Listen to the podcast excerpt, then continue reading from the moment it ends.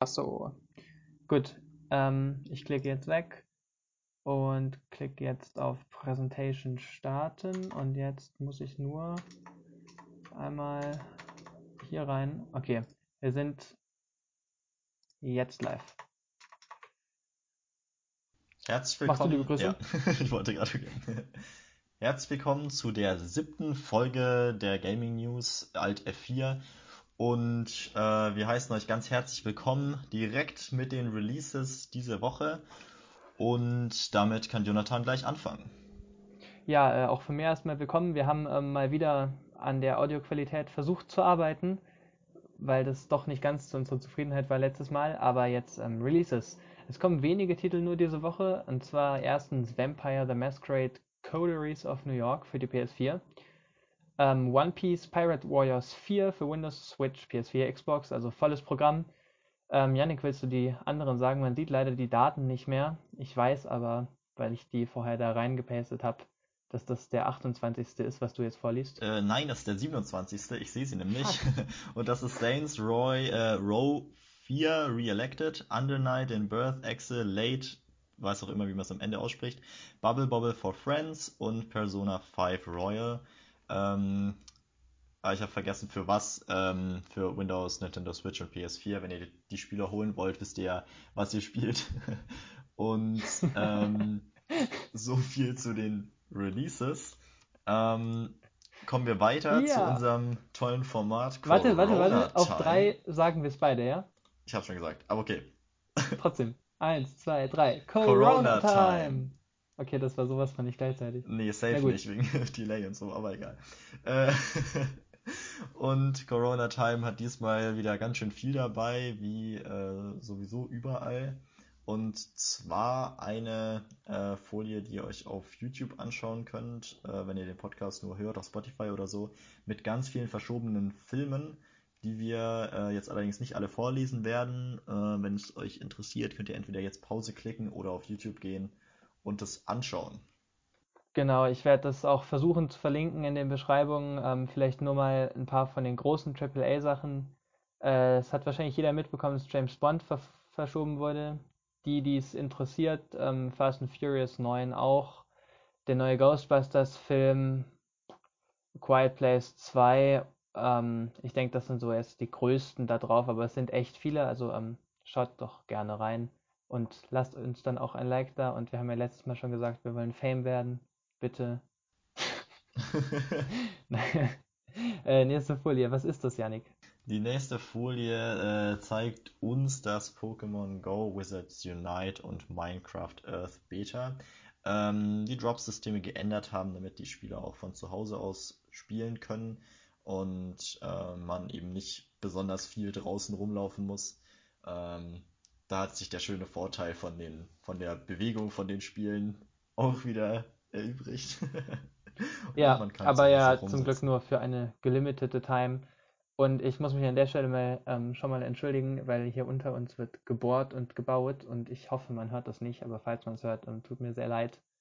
Äh, da bin ich schuld, weil ich halt auch nicht raus darf, zum Beispiel zum Pokémon Go spielen. Ähm, darf ich die nächste News vorlesen? Nice. Es ist wieder so wie letzte Woche, dass ich nicht weiß, was als nächstes kommt, deswegen Überraschung. Yay, es ist World of Warcraft. Und zwar bekommen Spieler in einem Event, das Winds of Wisdom heißt, jetzt für die Corona-Zeit doppelte XP, ähm, um eben encouraged zu bleiben, weiterzuspielen. Es gibt außerdem zwölf neue Boss-Raids, habe ich gelesen.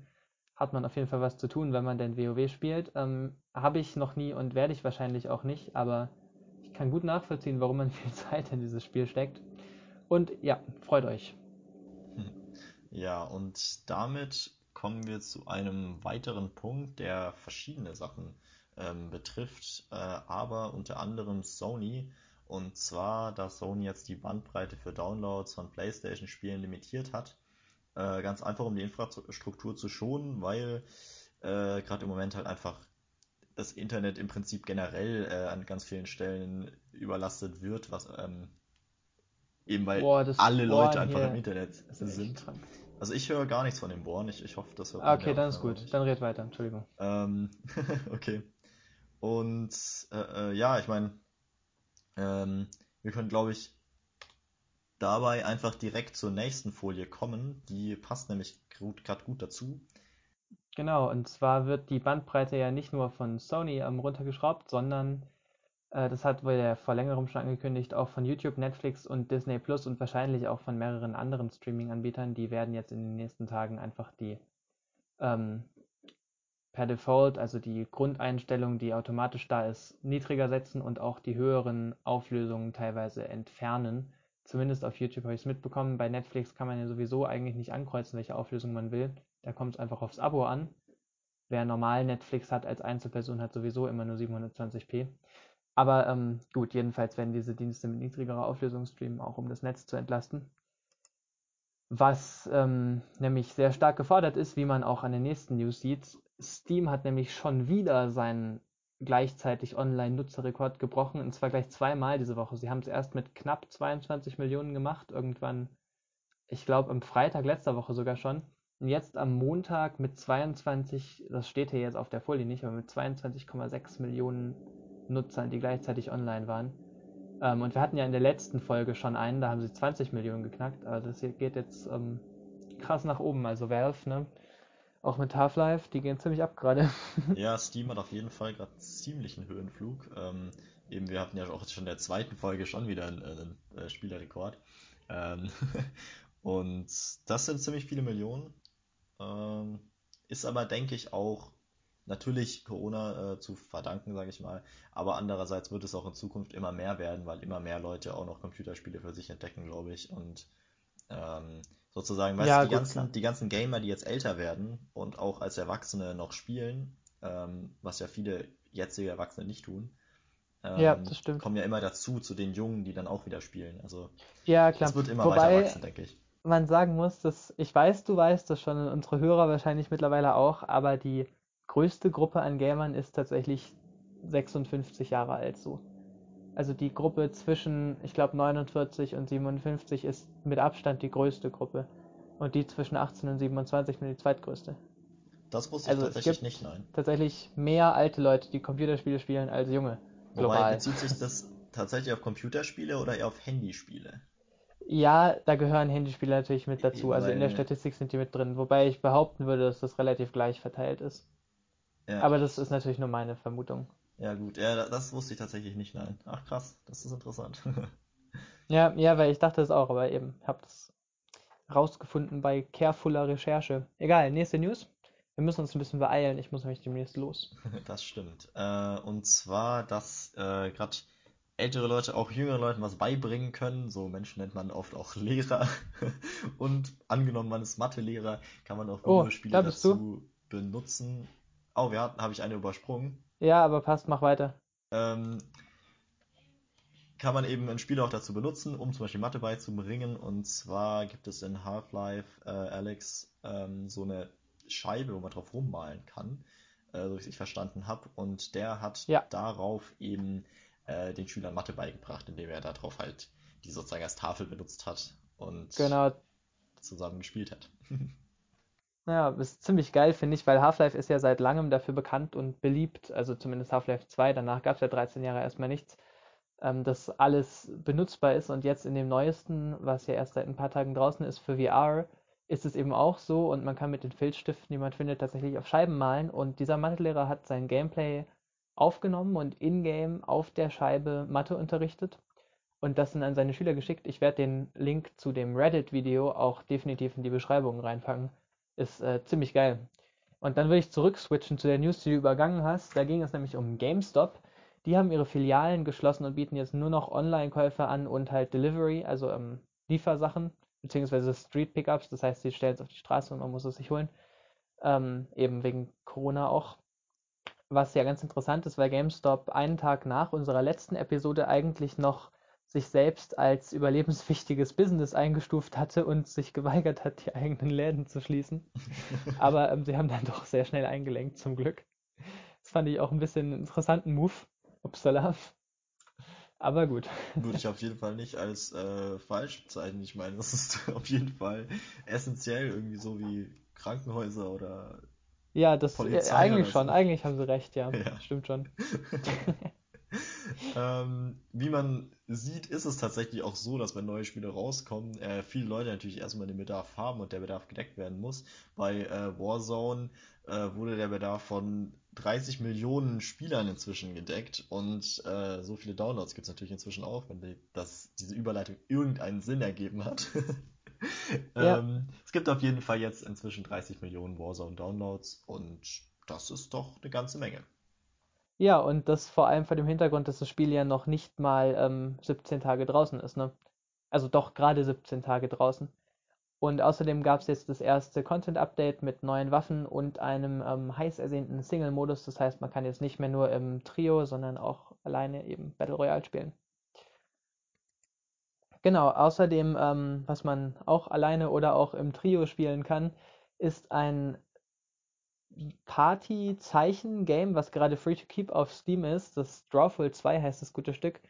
Und ähm, im Prinzip hat Valve das eben, beziehungsweise der Entwickler, für die Corona-Zeit als ähm, Local Multiplayer Party Game kostenlos zur Verfügung gestellt. Wenn ihr euch das bis zum 11. April holt, könnt ihr es für immer behalten. Ist ähm, scheinbar ziemlich lustig. Ich habe es nicht gespielt, ich habe mir aber ein paar Reviews durchgelesen und vielleicht probieren wir es heute Abend im Stream aus.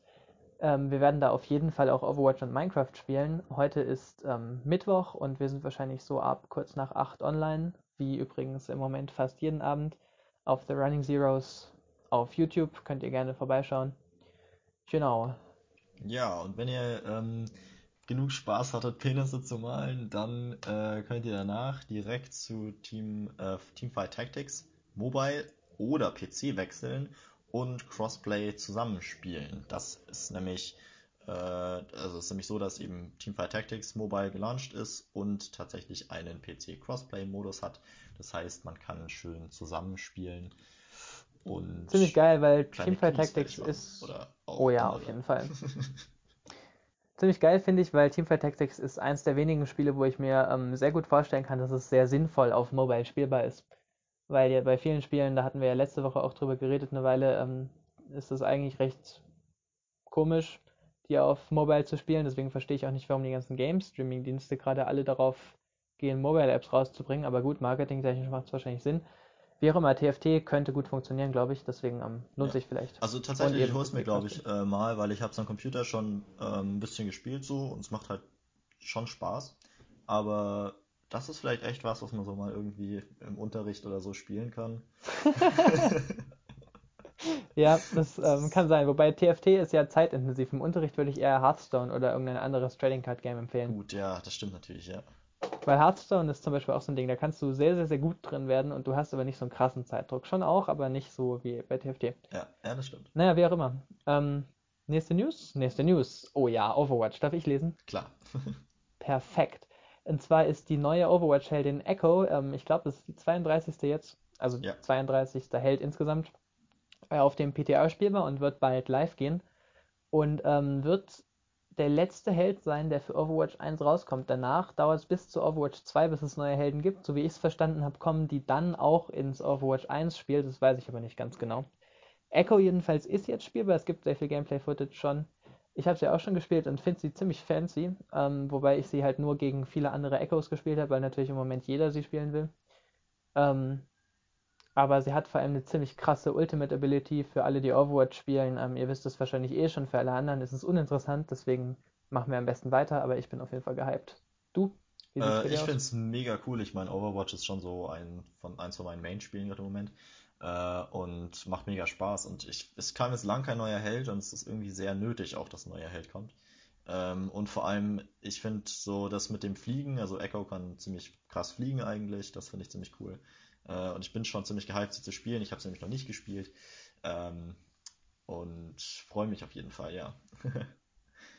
jo. Worüber ich mich nicht freue tatsächlich, und das ist äh, sehr schade, ist, dass äh, ein äh, ja, Autor äh, von einem einer Comicserie, die ich meine ganze Kindheit durchgelesen habe, ähm, gestorben ist. Und zwar Albert Uderso ist am 24.03.2020 gestorben.